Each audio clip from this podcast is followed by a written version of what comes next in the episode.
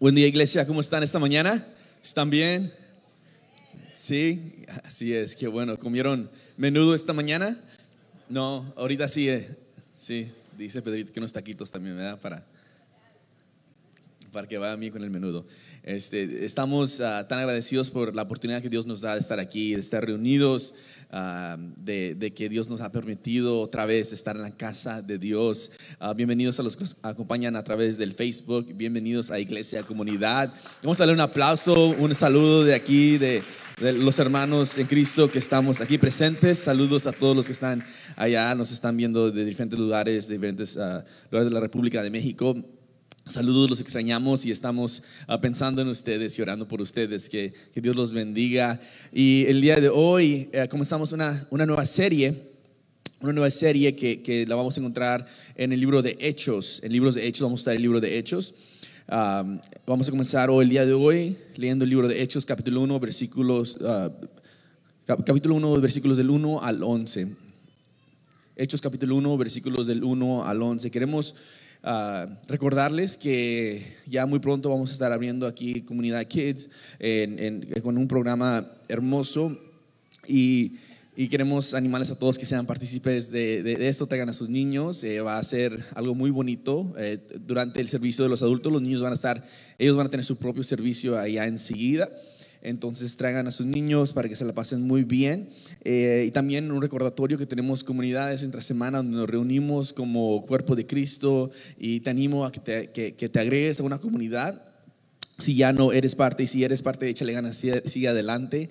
Y también los miércoles tenemos lo que llamamos nuestra ruta, ¿no? También para que sean parte de eso eh, entre semana. Vamos a, comenzar a estudiar la palabra de Dios el día de, hoy. Vamos a orar antes de comenzar. Padre, el día de hoy ah, estamos aquí para estudiar tu santa palabra. Padre, que te, ponemos e, este tiempo en tus manos, Espíritu Santo, que hagas el trabajo perfecto en la, vida de cada persona aquí.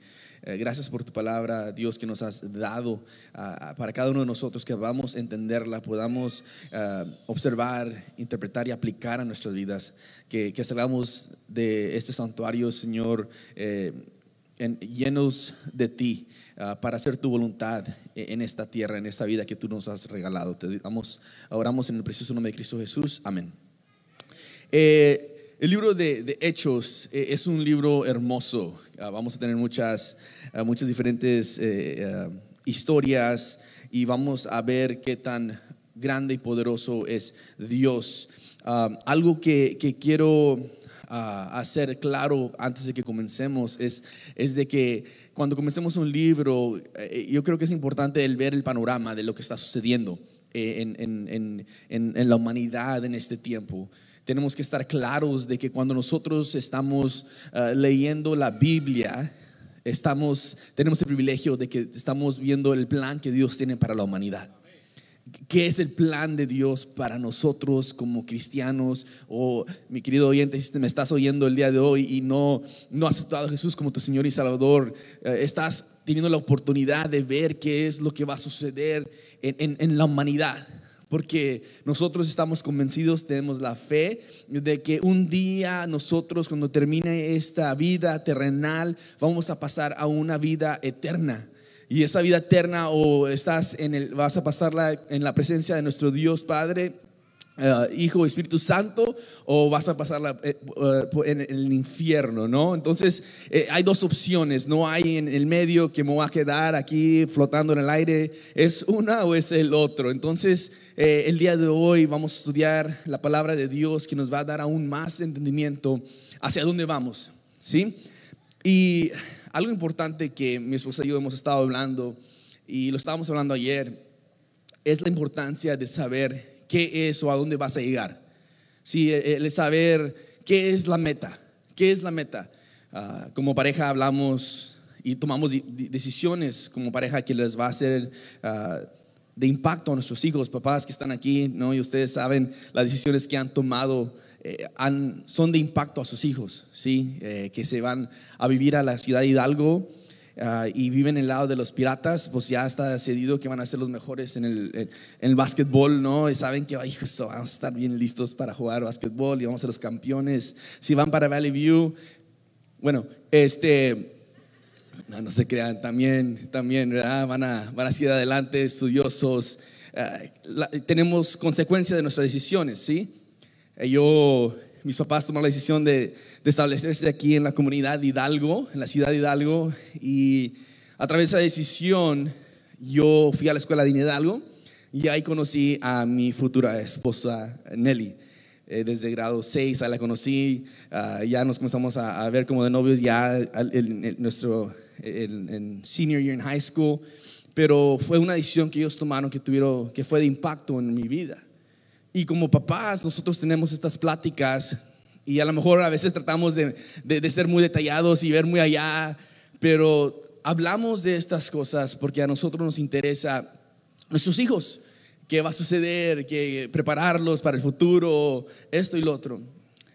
Pero algo que a mí me llamó la atención mucho y los dos estamos de acuerdo en esto es la importancia de saber qué es lo que queremos lograr ya teniendo esa visión en lugar y sabiendo que es lo que vamos a luchar para llegar a ser, que sea la voluntad de Dios, entonces a darle duro, a, a- a echarle ganas y, y- y- y a hacer lo que nosotros podamos para llegar a ese punto. El por qué, el tener una meta. Y te quiero decir que, que nosotros como cristianos sabemos qué es lo que va a pasar. Dios tiene un una meta para la humanidad. Y ya la tenemos escrita aquí en la Santa Palabra. Sabemos cómo, qué es lo que Dios quiere, hacia dónde vamos caminando. Y la, la Biblia es hermosa porque en el Antiguo Testamento puedes comenzar desde Génesis cuando Dios creó el, el cielo y la tierra y, fuimos formados los humanos y- y los animales y todo lo demás. Y también podemos ver al futuro, lo que va a suceder por la eternidad en el futuro. Y es algo hermoso. Y entonces el día de hoy quiero que, te- que tomes un paso hacia atrás y que veas hacia dónde vamos antes de comenzar el libro de Hechos, ¿sí? Quiero que vayas conmigo a Apocalipsis capítulo 19. Vamos rápidamente, otra vez estamos viendo un panorama de lo que va a suceder, ¿sí? Apocalipsis capítulo 19, versículo 11. Voy a comenzar a leer, ahí. Ahorita como iglesia, ah, y cuando digo iglesia estoy hablando del cuerpo de Cristo, estamos hablando de, de- de hermanos y hermanas en Cristo, que, que, que- que nosotros somos el cuerpo de Cristo, somos la iglesia. La iglesia no es un edificio, que quede claro. Sí, el, el- el edificio, este edificio que está aquí no es la iglesia. Y tú y yo que hemos aceptado a Jesús como nuestro Señor y Salvador, somos el cuerpo de Cristo. Sí, quedó claro, bien, sí, exactamente, perfecto. Por eso no importa que venga una pandemia, que cierre el edificio, no importa, porque el cuerpo de Cristo no para. El cuerpo de Cristo somos nosotros. Amén. Amén.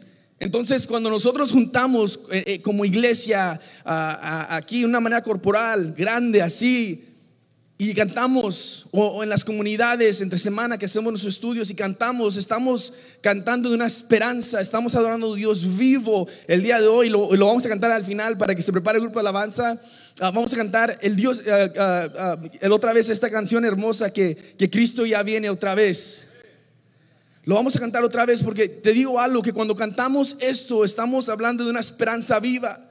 A mí me dio tanto gozo el, el- ver a, cantar junto con, con mis hermanos y hermanas en Cristo y estar proclamando la, la emoción de que un día Cristo viene otra vez. La emoción de saber que, que viene un día y va a pasar. Todavía no ha sucedido, pero va a suceder y tenemos la confianza de que va a suceder la certeza de que va a suceder y estamos animados y a lo mejor te puedes, si nos estás oyendo por primera vez y oíste el canto, estás aquí y a veces te pones a, a- pensar y decir, ¿por qué están tan emocionados que Cristo ya viene? ¿Por qué están tan emocionados que Cristo viene otra vez? A lo mejor te puedes preocupar y si sabes que, pues es que la vida que tengo ahorita, pues me gusta, me gusta mi, mi trabajo, mi, mi familia, he trabajado tanto. ¿Por qué están tan emocionados que Cristo viene otra vez? Vamos a leer Apocalipsis 19, versículo 11. A este es al Jesús, al Dios que nosotros estamos cantando el día de hoy. Esto es, vamos a leer el, libro de Hechos para comenzar. Vamos a leer de este Jesús. Quiero que lo veas en este contexto. Dice entonces, vi el cielo abierto y he aquí un caballo blanco y el que montaba se llamaba fiel y verdadero y con justicia, con- y con justicia juzga y pelea. Sus ojos eran como llama de fuego y había en su cabeza muchas diademas y tenía un nombre escrito que ninguno conocía sino él mismo. Estaba vestido de una ropa tendida en sangre y su nombre es el verbo de Dios. Y los ejércitos celestiales vestidos de lino finísimo, blanco y limpio, le seguían en caballos blancos. De su boca sale una espada aguda para herir con ella a las naciones y a las regirá con vara de, hierro. Y él pisa el lagar del vino, del furor y de la ira de Dios Todopoderoso. En su vestidura y en su muslo tiene escrito este nombre, Rey de Reyes y Señor de Señores. Y vi a un ángel que estaba de pie, fíjate, al Dios que servimos un siervo de Dios está haciendo esto. y vi a un ángel que estaba eh, en pie en el sol y clamó a gran voz diciendo a todas las aves que vuelan en medio del cielo, venid y congregarnos a la gran cena del Señor para que comáis carne de reyes y de capitanes y carnes de, fuertes, carnes de caballos y de sus jinetes y carne de todos libres y esclavos, pequeños y grandes. Y vi a la bestia, a los reyes de la tierra y a sus ejércitos reunidos para guerrear contra el que montaba el caballo y contra su ejército. Aquí quiero pasar. Los enemigos de Dios están formados para pelear contra Jesús, contra Dios Todopoderoso. En las películas que vemos, a veces vemos películas que van a pelear dos ejércitos y, a veces le hacen de emoción que va a ganar esto, que va a ganar el otro, va, va ganando el malo y luego va ganando el bueno y así va. Pero quiero que veas el poder de nuestro Dios. Fíjate lo que sucede. Y la bestia fue apresada, no, no hubo ni pelea. El Dios que nosotros servimos es todopoderoso. Y con ella el falso profeta que había hecho delante de ella las señales con las cuales había engañado a los que recibieron la marca de la bestia y había adorado su imagen. Estos dos fueron lanzados vivos dentro de un lago de fuego que arde con azufre y los demás fueron, fueron muertos con la espada que salía de la boca del que montaba el caballo. Y todas las aves se saciaron de las carnes de ellos. El rey ya viene el rey ya viene. Cuando nosotros como iglesia leemos esto, yo quiero que ir a comenzar el libro de Hechos para que entiendas el plan que Dios tiene para la humanidad. Que servimos a un Dios todopoderoso. Que servimos a un Dios que tiene un plan para ti, para mí. Que no es un Dios que no tiene poder, es un Dios que no puede, no. Que vamos a leer el libro de Hechos. Vamos a, vamos a ver la historia y el, mover del Espíritu Santo, el poder de nuestro Dios en esta nueva comunidad que se comenzó, que, que, fue cuando Jesús murió en el Calvario por nuestros pecados, pero resucitó al tercer día y ahora estaba caminando en la tierra y va a comenzar a, a, dar instrucciones. Y ahora son los apóstoles, los discípulos de Jesús, que a través del Espíritu Santo van a hacer el trabajo que Dios tiene para la humanidad, porque todos todo lo que va a suceder va para que la humanidad camine hacia este tiempo que, que puedes leer después en Apocalipsis y Dios quiera que, pastor, podamos un día estudiar de esta manera el libro de Apocalipsis también para poder entender y abrazar lo que va a suceder en un futuro y que tú y yo vamos a estar ahí presentes y agradecidos porque sabes que Dios, Dios es tan bueno porque Él nos da esa esperanza que, nosotros tenemos el día de hoy podemos abrazar.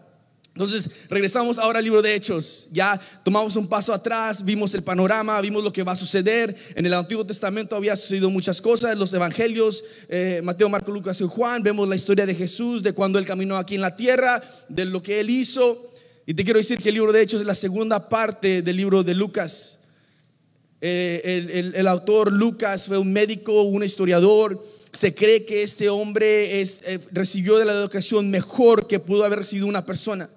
Era un hombre que, que, dicen que los teólogos que estudian esto, aún los que no son teólogos, los que estudian la historia, se han puesto a estudiar la forma en que Lucas escribió este libro. Y dicen que, que este nivel de, de, de hombre de, de escribir es tan excepcional que un, te quiero compartir de un hombre que se llamaba William Mitchell Ramsey, era inglés y era una persona que era crítico de, de- de- la religión, de la cristianidad. Y él no creía que estos eventos habían sucedido y él se puso a estudiar todos los detalles y él se fue allá donde según se llevó a cabo los viajes misioneros de Pablo, que cuando él puso a comparar y a estudiar a profundidad lo que había sucedido, él terminó siendo un cristiano porque hubo demasiada evidencia de lo que está escrito en el libro de Hechos de veras sucedió. Y te quiero decir algo que nosotros como cristianos no tenemos que defender y decir, ¿sabes qué? Esto sucedió o no sucedió, que, que si está escrito en la palabra de Dios, así es, así, así sucedió. Pero es hermoso también decir, ¿sabes qué? Si lo quieres estudiar, si lo quieres analizar, si lo quieres criticar, adelante. Dios no ocupa a alguien que lo defienda. Que Dios está, es perfectamente capaz de defenderse él solo. Entonces, pero vamos adelante. Vamos a comenzar ya. Me, emociono yo con esto, con la historia, con, me gusta. Dice así la palabra de Dios, Hechos capítulo 1. Dice en el primer tratado, oh Teófilo, hablé acerca de todas las cosas que Jesús comenzó a hacer y enseñar hasta el, hasta el día en que fue recibido arriba, después de haber dado mandamientos por el Espíritu Santo a los apóstoles que había escogido, a quienes también, después de haber parecido, se presentó vivo con muchas pruebas in- indubitables, apreciándoseles durante, apareciéndoseles durante 40 días y hablándoles acerca del reino de Dios.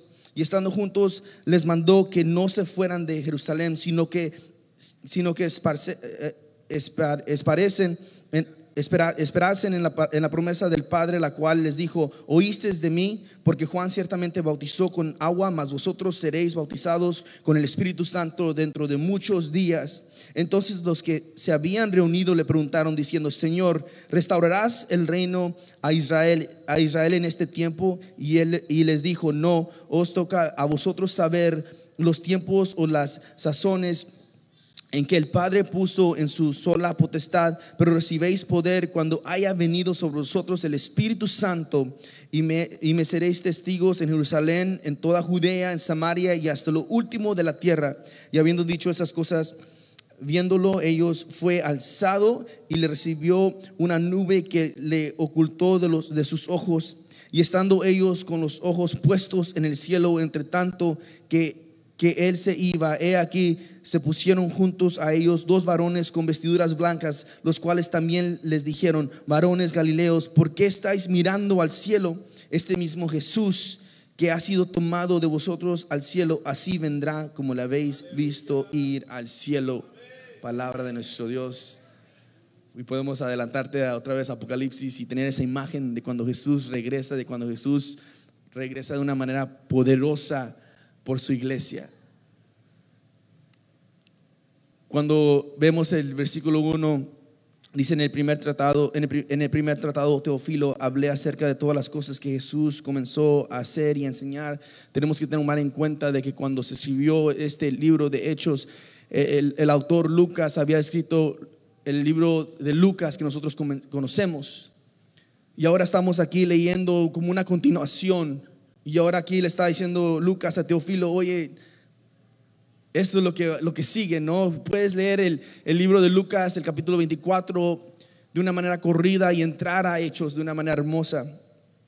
Fíjate lo que dice, dice, dice el versículo 2, hasta el, hasta el día en que fui, fue recibido arriba después de haber dado mandamientos por el Espíritu Santo a los apóstoles, había escogido a quienes también, después de haber parecido, se presentó vivo con muchas pruebas in- indubitables, apareciéndoseles durante 40 días y hablándoles acerca del reino de Dios. Algo que quiero, que quiero platicar un poquito aquí en el versículo 3 es que cuando Jesús se presentó a los discípulos, y aquí es muy importante porque hay, religiones que te dicen que, que Jesús regresó en espíritu solamente, no, te quiero decir que, que Él regresó también en carne. Que cuando vemos aquí el versículo 3 dice se presentó vivo con muchas pruebas indubitables, quiere decir que no hay duda de que Jesús estaba presente, que Él comprobó que Él resucitó de entre los muertos, que Él les estaba enseñando en persona durante 40 días y hablándoles acerca del reino de Dios algo importante que, entendamos, porque es muy importante esto, el, término del reino de Dios. El reino de Dios. Cuando nosotros oímos hablar del reino de Dios, tenemos que entender que, que este es un concepto muy importante para el cristiano.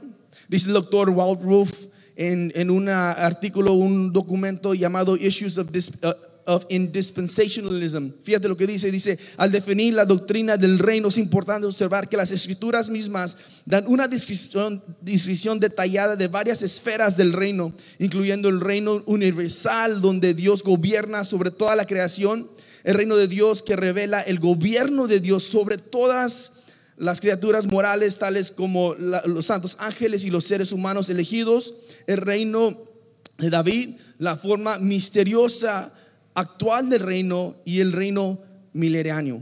Cada una de estas esferas es distinta como se describe en las escrituras. Tú puedes leer el libro de, Lucas y puedes, vas a oír varias veces el término el reino de Dios.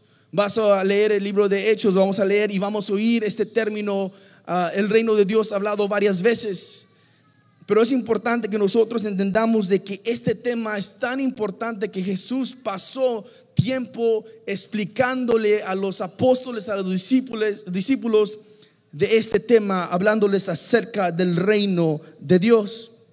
Y estos, y estando juntos, les mandó que no se fueran de Jerusalén, sino que esperasen en la promesa del Padre, la cual les dijo, oíste de mí, porque Juan ciertamente bautizó con agua, mas vosotros seréis bautizados con el Espíritu Santo dentro de, no muchos días. Ayer fuimos a la, playa nosotros, Nelly y yo y, mis tres hijos. Y estando ahí, mi hija mayor Hannah y Rebeca, a ellos les encanta entrar al agua. Y nosotros como papás queremos que se mantengan en, lo más bajito. Y cuando hablo bajito, yo estoy hablando de que apenas te cubra el dedo gordo de tu pie. Es bajito para mí. No, no estoy hablando bajito aquí en la rodilla. No, no, yo estoy hablando bajito, bajito. Pero van creciendo y como que se aburren, ¿no? Estar ahí nada más en lo bajito que mi definición de bajito. Y Rebeca, Rebeca la, la ventana de la familia. Rebeca es la que no, es, todo, toda una atleta, salió su mamá. Y ella se quiere meter al agua. Y pues la responsabilidad entre papás, pues nos dividimos, ¿no? Pues ya, y como papás ya, ya tanto tiempo de casados, y ya imagino que cuando esté grande, más grandes, ya, ya imagino cómo vamos a estar a ese nivel, un nivel aún más alto. Pero ya ni tenemos que decirnos, oye, tú ve a verlos y lo tú ve, no, o sea, o sea, era más de que nos miramos y, yo me paro y, yo voy. Y me, pongo ahí un rato y luego me, regreso y me siento y luego ella sola se para y se va. Entonces, es como que ya un nivel de que nos entendemos.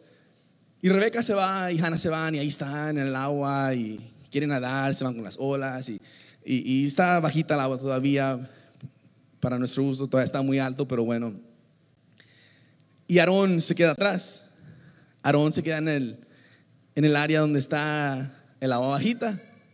Se sienta ahí, bien, está jugando, él feliz, jugando con su, la arena, el agua. Y al final, antes de irnos, las niñas querían ir otra vez al agua a nadar y en eso dije yo, pues yo también quiero ir y él también quiere ir. Entonces le dijeron, vente, vamos, Aaron, vamos, yo te llevo. Y lo agarré de la mano. Y nada más comenzó a ver las olas que se acercaban, se para y me dice, papá, mira, mejor yo me voy para allá atrás. Yo me espero allá y ustedes vayan para allá. Y aquí, mira, yo ahí me siento. Dije, no, no, vente porque, porque nosotros vamos allá donde pasan los carros. Y, dije, no, pues, para no echar malas, mejor vente conmigo. Dice, no, no, papá, dice, yo estoy bien. Le digo, no, mira, vente, yo te agarro la mano. Bueno, y ha tomado da otros pasos. Y, y, como papá ya sabes, ¿no? Este, sabes cuando vas agarrado de la mano con tus niños cuando están de esa edad, tú sientes cuando van bien o cuando van como estirando un poquito hacia atrás. Llegó el punto en que él comenzó a estirar más y mi mano se quedaba atrás. Y le dije yo, ven, yo te, yo te tengo, no te preocupes. Y como que no sé por qué papás hacemos eso, ¿no? Como no sé si hay psicología detrás de eso, pero hablamos más fuerte y pensamos que nos van a entender más. Y venterón, no pasa nada, yo te agarro, yo, yo, te cuido la mano. Ya va caminando un poquito, pero no, ya llega el punto en que el agua ya le estaba llegando y le digo, mira, ya ves, no pasa nada. Y me dice, papá, yo me quiero regresar. Y le digo, bueno, ¿sabes qué? Yo te cargo. Me dice, eso me parece muy buena idea. Le digo, bueno, lo cargo, ya lo tengo en los brazos y me dice, eso es una idea tan buena. Y cuando estoy ahí con él, yo estoy pensando, ¿por qué no me cree? ¿Por qué no cree que yo, yo, yo puedo protegerlo de esta agua? El agua está bajita, yo, yo, yo, yo puedo caminar aquí bien, no hay problema, no me va a caer, no se va, no se va a ahogar nada. Cuando un papá da una, una palabra, una promesa, especialmente de cuidar, la va a cumplir.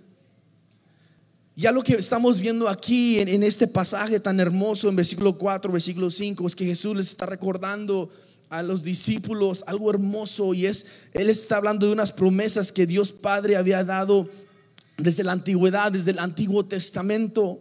En Joel, fíjate en Joel capítulo 2, versículo 28, fíjate lo que dice, dice, y después de esto derramaré mi espíritu sobre toda carne y profetizarán vuestros hijos y vuestras hijas, vuestros ancianos soñarán sueños y vuestros jóvenes verán visiones y también sobre los siervos y sobre las siervas derramaré mi espíritu en aquellos días y daré prodigios en el cielo y en la tierra, sangre y fuego y columnas de humo humo y el, sol se convertirá en tinieblas y la luna en sangre antes que venga el día grande y espantoso de Jehová. Y todo aquel que invocará el nombre de Jehová será salvo.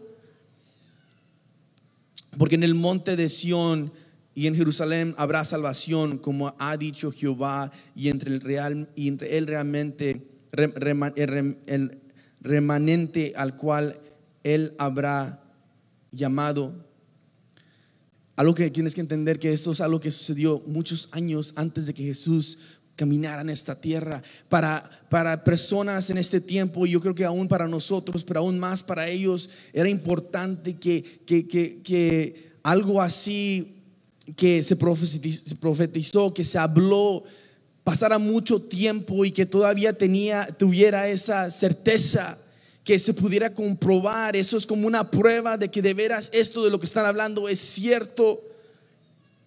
En Isaías 44, 3, acuérdate, esto es algo del Antiguo Testamento. Fíjate otra vez la promesa del Espíritu Santo, porque yo derramaré aguas sobre el, el, el, sequedal y ríos sobre la tierra árida. Mi espíritu derramaré sobre tu generación y mi bendición sobre tus renuevos en Isaías 32, 15, fíjate lo que dice, dice, hasta que sobre nosotros sea derramado el espíritu de lo alto y el desierto se convertirá en campo fértil y el campo fértil sea estimado por bosque.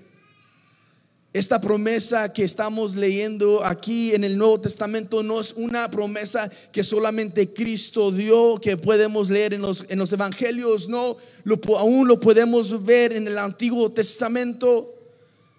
Y algo clave que quiero que observes durante este estudio del libro de Hechos es que la iglesia primitiva tuvo tanto éxito en hacer lo que Dios les mandó hacer porque ellos obedecieron a Dios. La obediencia, la obediencia es clave para el cristiano. Aquí quiero que entiendas algo, que, en este momento tienes que ponerte en sus lugares y ya mero terminamos, pero, pero dame un poquito de tu tiempo y, y camina conmigo a este tiempo. En este tiempo, acuérdate que Jesús, el Mesías, había sido crucificado. ¿Te imaginas lo que había sucedido en este pueblo?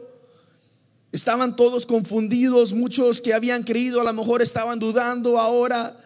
Pero ahora Jesús se les aparece y Jesús les está enseñando y ahora Jesús está presente y ellos están animados y órale Jesús, pues ya está aquí. ¿Te imaginas qué, qué, qué, qué emoción ellos han de haber tenido? Y ahora Jesús les dice, ahí viene la promesa, ahí viene esa promesa del Espíritu Santo. Y fíjate lo que dice en el versículo 6, entonces los que se habían reunido le preguntaron diciendo, Señor, ¿restaurarás el reino a Israel en este tiempo? Acuérdate, estamos hablando que están emocionados. ¿Te imaginas qué emocionados han de haber estado después de que su maestro se había muerto y había resucitado? En su mente ellos estaban pensando, ahora sí, tenemos al que no lo pueden matar, al que vive para siempre, está con nosotros. Vamos a tomar Roma, vamos a tomar todo el mundo, vamos a, hacer Jesús que el reino de Israel sea allá, sea allá. Pero fíjate lo que Dios, lo que Dios dice. Dice Jesús y les dijo, no os toca a vosotros saber los tiempos o las sazones que el Padre puso en su, en su sola potestad, pero recibiréis poder cuando haya venido sobre vosotros el Espíritu Santo y me, seréis testigos en Jerusalén y en toda Judea, en Samaria y hasta lo último de la tierra. Aquí estamos viendo que Jesús les está diciendo, espérense, espérense, espérense. Dios tiene un plan. Dios tiene un plan para la humanidad. Y aquí tú y yo podemos hablar un poquito, podemos entender entre nosotros que, que este plan perfecto que tenía, que les estaba hablando Jesús, se llegó, llegó a suceder. Y vamos a leer qué cosas tan maravillosas sucedieron. Pero tenemos que estar convencidos de que el plan de Dios es perfecto. Y que a ti y a mí lo que nos toca hacer es obedecer a Dios.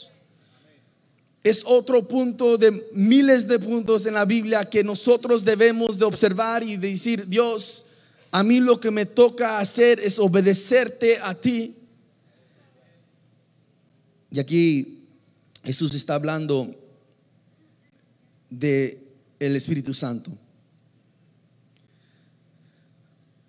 Sabes, algo que para mí en mis estudios eh, me, ha llamado tanto la atención es el empoderar. Eh, eh, en la escuela estamos hablando de ciertos temas de la Biblia, pero también del, liderazgo y del, poder empoderar a otros.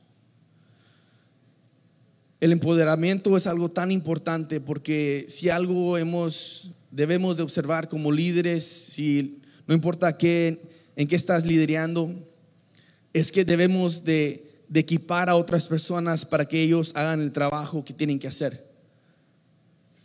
Es tan importante. Porque algo que tenemos que observar como humanos es que una persona no puede hacer todo. Una persona no puede hacer todo, por eso muchas organizaciones, la mayoría de las organizaciones tienen a varias personas trabajando, haciendo el trabajo y como equipo logran la meta que tienen que lograr. Y aquí lo que vamos estamos viendo es que a nosotros como cristianos tenemos la promesa de que tenemos al Espíritu Santo. No es a través de nuestra fuerza. Lo que vamos a leer en el libro de Hechos no es porque las personas que lo van a hacer son especiales en términos de que ellos solo, solamente puedan hacer estas cosas, no, van a hacer estos milagros, van a hacer estas, estas acciones porque solamente es a través del Espíritu Santo que ellos van a poder hacer estas cosas y dar testimonio de Jesús, del mensaje de Jesús, del amor que Dios tiene para la humanidad. Fíjate lo que dice el versículo 9, y habiendo dicho estas cosas, viéndolo ellos fue alzado y recibió recibido una nube que le ocultó de sus ojos. Y estando ellos con los ojos puestos en el cielo, entre tanto que él se iba, he aquí, se pusieron juntos a ellos dos varones con vestiduras blancas, los cuales también les, les dijeron, varones galileos, ¿por qué estáis mirando al cielo?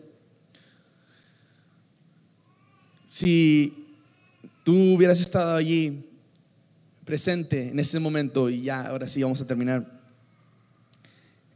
en ese momento hubiera estado presente y estás viendo hacia el cielo y, y nuestro Maestro Jesús está ascendiendo al cielo, tú te imaginas que un ángel te diga, ¿por qué estás, por qué estás viendo al cielo? Dice tú, pero yo dicho, hijo, ¿quién invitó a este? ¿Ah? Así como que... Porque de veras, es una pregunta, pues ¿cómo que, que Jesús, mi Salvador, que resucitó de los cielos, está yendo al cielo. ¿Cómo no, cómo no me voy a poner a observar y verlo y, y, ver qué está sucediendo? Y tú me estás preguntando, ¿por qué estoy viendo arriba? Pero fíjate la respuesta, fíjate lo que, lo que sigue y, eso debe de, de, ser una indicación de, de, lo que nos toca a nosotros como cristianos hacer. Dice, este mismo Jesús que ha sido tomado de vuestro, vosotros al cielo, así vendrá como le habéis visto ir al cielo. Para mí es como, hay trabajo que hacer. Hay trabajo que hacer. Como discípulos están ahí observando a Jesús que se está yendo al cielo y estos ángeles están diciendo, ¿por qué estás viendo al cielo si Él va a regresar? Hay trabajo que hacer. Él les dio trabajo. Él les dio instrucciones de qué es lo que deben de hacer, que ahí viene una promesa, que la promesa del Espíritu Santo viene y que va a ser algo excelente para la humanidad. Y el día de hoy te quiero decir que como cristianos Dios nos ha permitido vida para que nosotros podamos trabajar y podamos compartir estas buenas noticias. Que un día el rey viene, que un día el rey viene, que Jesús va a regresar. Se va a cumplir la promesa como se han cumplido todas las promesas que encontramos en la palabra de Dios, que el rey ya viene y que un día nosotros como cristianos vamos a estar presentes en ese lugar y vamos a alabar a nuestro Dios y vamos a estar ahí formados y viendo y vamos a ver a nuestro Dios todopoderoso en ese caballo hermoso, listo para pelear contra sus enemigos y solamente con su boca Él va a ganar la batalla. Yo no sé tú, pero yo quiero estar enseguida de mi familia cuando esto suceda. Dios, donde me quieras poner está bien con que esté ahí. Pero tenemos una esperanza el día de hoy.